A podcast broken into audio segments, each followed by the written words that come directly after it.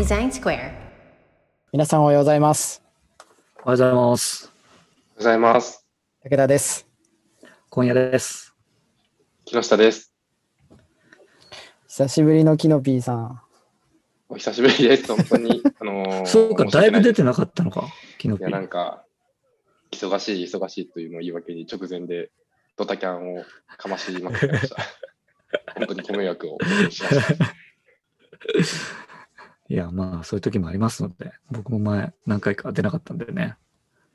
いや、本当に、みんなありがたいですね。カッキーとかにはピンチヒッターになっていただいて、いい組織だなと思いました。そこで、そこでいい組織アピール。今日は、そうだよね、でも、そああ今日はね、あの今日そうですよね。なんか、やっぱ年取ってくると僕も40過ぎてるんで、なんか若い子とか入ってくるじゃないですか。で、なるべくその率直な、まあ、レビューっていうか、フィードバックをしようと、思う、最近は思っていて、いるのと、あと、気を使わずにフィードバックをしてもらいたいと、最近思ってるんですよ。思ってるんだけど、あ意外とみんな気使っちゃうのかなとか思っちゃったりして、はいはい。そこら辺のなんかマインドセットみたいなのって結構重要だなって話をしたいんですよ。なるほど。うんうんうん。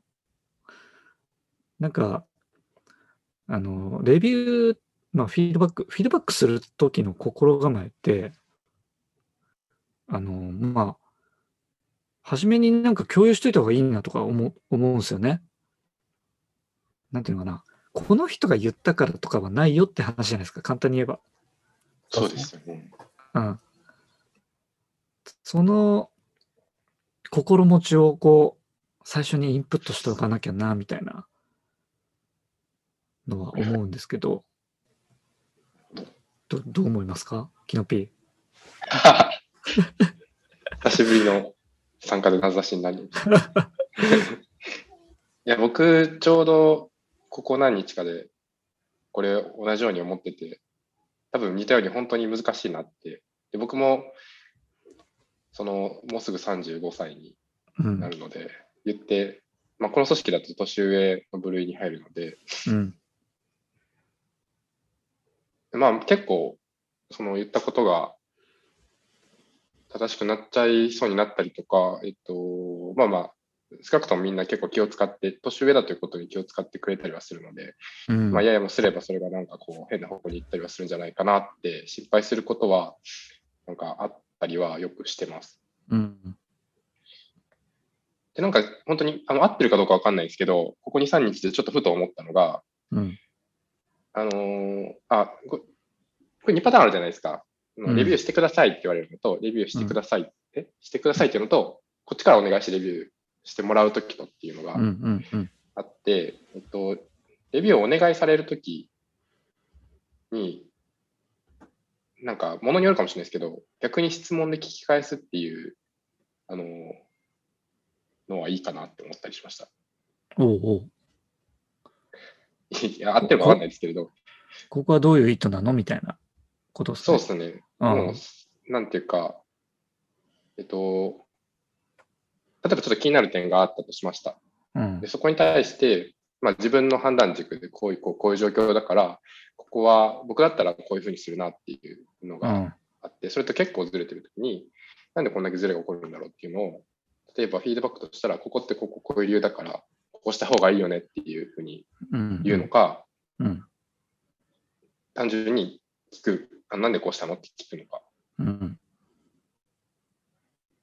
で、なんか、すごい自分の考えを言ってフィードバックする時の違和感がなんかいくつかあって、うん。なんかこう自分の、まあさっき言ったみたいに自分の意見が出ちゃうとかって話もあるし、なんかそうするとどっちが正しい、正しくないの話になりそうだなと思っていて、うん。そういうこう詰め方もあるかもしれないですけれど、なんかもうちょっとこう、なんでそうしたのかの方で考えられてフィードバックできたらいいなと思っていて、でその時にシンプルになんか聞き返すみたいなことをフィードバックの中に入れると、なんかすごい、えっと、相手の意図がすごいもう一回読めるし、そこに対してこう、二人でこう答えを見つけに行けるプロセスに入れるか、あとはなんか単純に聞くのがすごい楽だから、時間がなかったんで、なんでそうしたのって聞いたら、すごいその、なんていうかな、フィードバックの入りとしてはすごい楽というか、うん。あそこをそういうふうに考えたんだみたいな話とかがやりやすかったなと思っていて、なんか聞き返すのってすごいいいんじゃないかなって思ったことが、ここ2、3日ありました。なるほど。なるほどね。え、なんか、そうですよね。いい方向にこう、いければ、さっきキノピーが言った、なんていうかな。んなんつったっけ、自分の意見はい。になっちゃってるみたいなのをそうで、すね。うん。意見になっちゃってるっていうのを、その、どう自分の中で解釈して伝えるかみたいなのって、あの、結構、俺はあるんですよね。はいはい。で自分が正しいと言いたいわけではないけども、あそうですね。なんかすげえわかります。その、その前提もそうだし、うん、気になってる分でも伝えたいけど、うん、全部説明すると、すごいなんか、こっちが正しい人みたいに、こう意見してるようにな、見られ方するのも嫌だなとか、すげえいろいろ考えちゃいますよね。そうそうそうそう。ただ、伝え、そう、だから自分が、自分の意見を伝えるべきかどうかみたいなところ？で、俺は最近ちょっと伝えようかなと思って伝えたりはするんですけど、はいはい。だから伝えた後に、あれ？これなんかちょっと年齢的なものもあるし、なんか社歴的なものもあるし、ちょっと威圧的になんなかったかな、みたいな気持ちになったりするんですよ。なるほど。わかるかな？だからそのね、さじ加減もそうだし、そこんなこと考えるんだったら、初めに、えっ、と、まあ、エクスキューズとして、えこれは一意見としてっていうはい一言を添えた方が良かったかなとか思ったりするんですよね。キノピはその、これは自分の意見だなと思ったときは、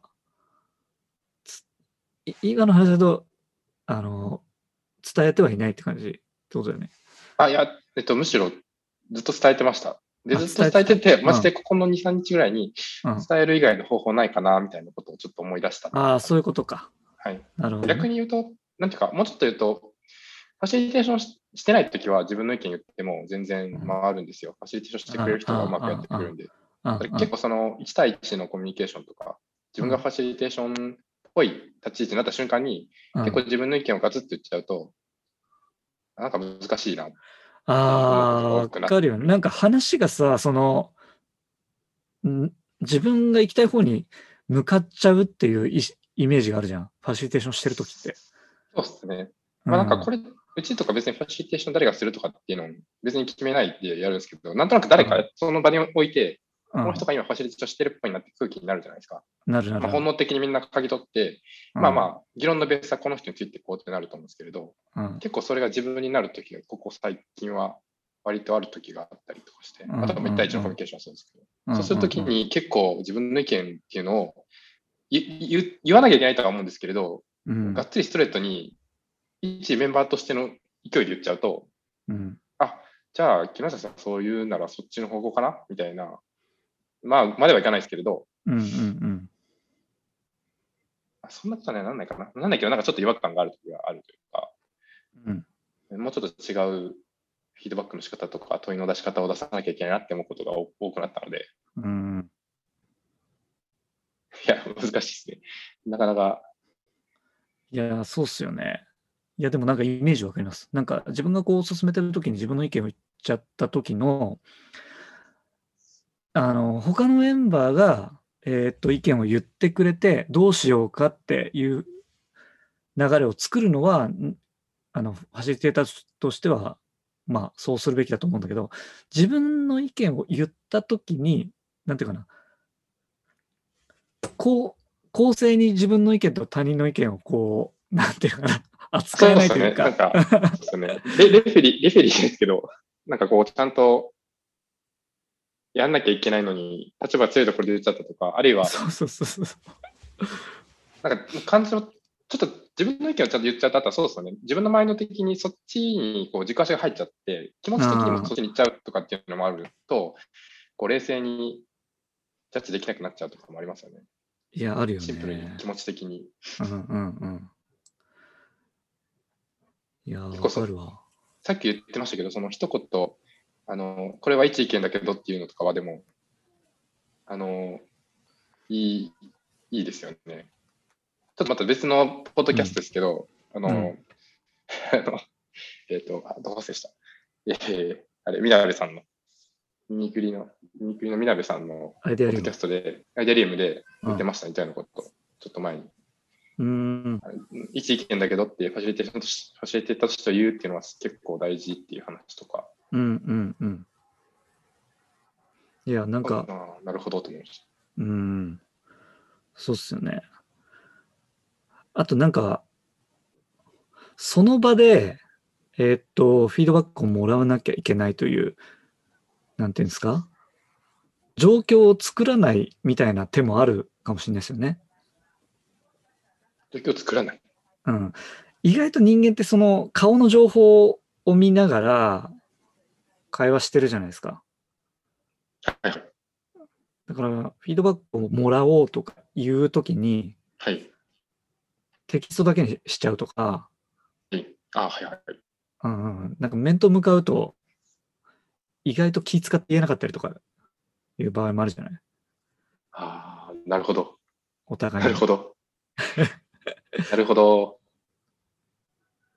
どう伝えるかも結構重要ってことですよね。そうそうそうそうそう。いや、結構テキストコミュニケーションでミスりがちなので、でもそうか。苦手意識ありますね。うまくできる人はすごいなと思います。テキストでフィードバック。うん結構。僕、あ、やっぱりそうだなと思ったら、ちょっと話してるって言っちゃったりです、ああ、そうなんだ。逆に。テキスト、えあいいですか？戻ってきた。テキストコミュニケーションでなんかコツあります？コツ？僕、あの、この波線の棒線をかなり使います。え、ゆるさを。を、ゆるさを出すために、あこあ、なるほどね。言葉の、ぼうん。ああ 伸ばすときにってこととそかなみたいあな。う、そうそうそう。あ、わかる。あのゆ、ゆるさを出すために、うん。あの、柔らかい方を使うとか。ああ、わかる。あと、びっくりマークめちゃくちゃ使う。びっくりマークと、あと僕はわらですね。W。ああ、わらね。あ最近は絵文字？ねあそうですね。そうそうそう。あの、コロナ禍になってから、やっぱりテキストの、テキストだけでやり取りすることの、いきなり全然意図意図しないでトゲが出るっていう問題にぶち当たり、うんうんはいはい。うん。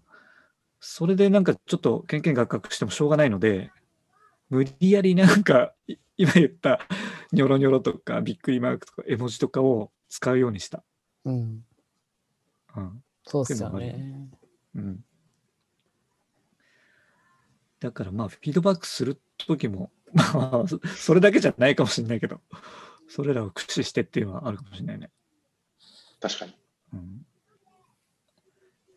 ん逆になんかもらうときに、まあテキストで何回かフィードバックもらってたことあったけど、やっぱり意図がわからないものとかはもう直接聞いてたりはしてた。はいはい。うん。でなんかその時もあれだよね。なるべく温和な顔で聞きに行くよね。意識して。そうですね。むずいですけど、頑張って、主な感じにしようとしてますね。もうなんかだいぶコミュ力いるよね。いや、いますめっちゃいると思う。いきます、いきます。あの、あの反射で、は反射で反応すると失敗しがちなんですよね。ああ、ああ、ああ。反射に反応するっていうのは、そう。あ、要するに、だから、なんだろうな。感情がそのまま出ちゃうときはう、ん。大体反射し、反射で反、あの、要するにあ即答するとか、はいはい。だから一呼吸どう置くかっていうのが、結構なるほど。ポイントな気がするな。ねとそう僕は思ってるねあえて時間を置くとか、確かに。あ、そうだ。今、確かに言ってましたけど、確かにと思ってなくても、確かにつぶやくとかはやってます。なんていうんだろう。その、なんですかね。変な、その、なんていうか、マインドのこう変外的要素で変更させるというか。うんうん。それだで、ああ、なるほどね。あ、ごめんごめん。外的要因で無理やりちょっとそっちに向けて、あ、そういうこともあるかもしれない、ないと思ってても、ないあるかもしれないって一回思わせて、その、ご強引に一旦受け入れるみたいな。まあ、テキストにししてしまえば後で振り返ったら冷静に判断できるんで、なんかその場をどうこう、変な方向のマインドにならないかってするためだけにやってることですけど。それで言うと、なるほどもそうだな。あなるほど。なるほどそうかもしれない確かに。これでも、アトライの社員が聞いてたら、こいつらそう思ってんのかって、いやまあ、そう思って確かにと思ってねえんだなって、木下め。いや、そう。いやでも、まあ、そういう魔法のおまじないと思ってもらえれば、努力してるんだなと思ってもらえると、確かに。テクニックとしてはね、重要ですね。テクニックとしてって言っちゃったらあれだけど、僕なんか、その、ちょっと前に自分の良くない癖があったのは自覚してて、えっと、うんフィードバックの時に、えっと、ものによって説明しちゃうことがあって、これはこここういう理由なんですよねって。うんうんうん。それをしちゃうと多分フィードバックしづらくなっていくんだろうなと思っていて、うーあん、のなるほど。状況として。なので、うんうんまあ、そう思っててもさ、なんかその場では言わないし、まあ、それ間違ってる可能性も全然あるっていう意味でのフィードバックなので、うんなんていうか、ある意味全肯定にならなきゃいけないなっていうのは、ちょっと思っていて、うん でそれでちょっとこう確かに理論っていうか、なるほど理論をちょっと使っている状態っていう 感じですね。そっか、説明しちゃうともう頭がそっち行っちゃうもんね。そうですね。これってこ、うんまあ、ちょっと言い訳するつもりじゃないんですけどね。まあなんかこう、さっきの竹内さんの、あれじゃないですけれど、こう、結構反応で、デザイナーってこう作ってるやっぱこう意図があるわけじゃないですか。で、こう、言われるとそうやってこういう意図ですってこう、言っちゃいがちなんですけれど、それ結構やると、フィードバックの時にやるとまずいなっていうのは、なんかこう、や、プロダクト作ってる上で気づいてきたって感じですね。うんうんうんあと僕、クライアントワークしてるときには、割とそこは絶対必要だったんですよ、逆に。その、物を持ってって、なんでそういう、したんですかって言われたら、うんここってこうなんですけどって言われたら、意図を説明できないとダメってすごい刷り込まれてたんで、ちょっとなんかどっか間違ってるかもしれないですけど、うんこう言われたら、こう、即座に反応するみたいな癖がちょっとあったんで、ちょっとその辺は、そのいわゆるプロダクトのテストのフィードバックみたいな時には、結構そこをやめた方がいいなってすげえ思うことがたくさんありました。うんまあね、論破、論破する論破されるみたいな世界にいると、そういう風になっちゃうのかもね。そうですね。そういうことはちょっと思います。あとね、じうん時間の問題もあるしね。そうですね。うんうん決めに行かなきゃいけないっていうね。そうそうそう。そうですね。でも、すげえわかる。す すげえわかる。。そう。で、説明しちゃうと、それを論破しないとひっくり返せなくなるから、あの、なんだろうな。こう、打ち破れなくなるんだね。その、その論理にそうですね出。るような、なんだろうな。論理立てができる人じゃないと突破できなくなるから、うんなんか、そうですね。ん ある種強、強固になっていくっていう。いや、そう。なんか、なんか、単純にユーザビリティ、ここ使いやすい、使いにくいの話してるとき、それをやったことがあって、論論理でこう、こう意図とかで、論論理とかで話し合っちゃったときに、なんでこれやってんだっけ？いや、そもそもこれ使いづらいとか押しづらいとか話だったのに、なんでこんな論理の方で戦っちゃってるんだっけ 無駄だなと思って。いや、もうシンプルにそこは、議論的には、みんなわかんないって言ってるんだったらわかんないでしょっていうのは、うんなんか、もうちょっとこう、柔軟に、確かにって言わなきゃいけないなっていうのは、うんうんなんか、あるなって思いました。なるほどね。じゃあ、あれだね。受け入れるときは、確かになるほどっていうのがマジックワードだねじ。ゃないかな。マジックワードですね。で、あれだ。えっと、フィードバックするときは、何でしたっけ？一つの意見だけど、でしたっけ？そう、一、これ一意見だけどって一意見だけど、がマジックワードですね。うん。そうっすね。なんですね。かそうですよね。ベテランにこなってくると、こういうマジックワードを駆使していかないと、マジ？あれなんかもしれないですね。う 結構、なんだか意外と小手先な感じのやつなんでなんか、なんか、まあ大事は大事なんだけど、ちょっと話してて情けなくなっちゃった。おじさんそんなこと悩んでんのかよ、みたいな。みんな、まあでも重要ですからね。そうそうそう。あの、た短期的にはそういう話で、本質的には、うんあの、レビーマインド、レビュアーマインドっていうところ、両方のマインドを、まあ、育てていくっていうのは大事なんでしょうね。確かに。うん、だからなんですね。中長期的には、その、自分たちが、あのベテランが、まあ、ストレートに意見を言っても大丈夫なような、あなんだろうな、マインドを育てていくっていうことがうん、うん、大事なのかもしれないですね。うん。いや、いいまとめ。あいいまとめですね。いや、本来は 本質的だったらそっちの方かと思って、瞬間的に話していや、本当だよ。いやいや、あの、でもまあ、そそこはね若い子に聞いてほしいですね、これ。そう、そういうのもありますし、やっぱね、そこは時間かかる問題だから、ね、い今をやっぱこうね、今でもクオリティを上げていかなきゃっていう時には、こういうね、あの短期的な対策っていうのも大事だと思うんで、うん。うん、確かに。両方うまく使ってですね。そう、うまく使って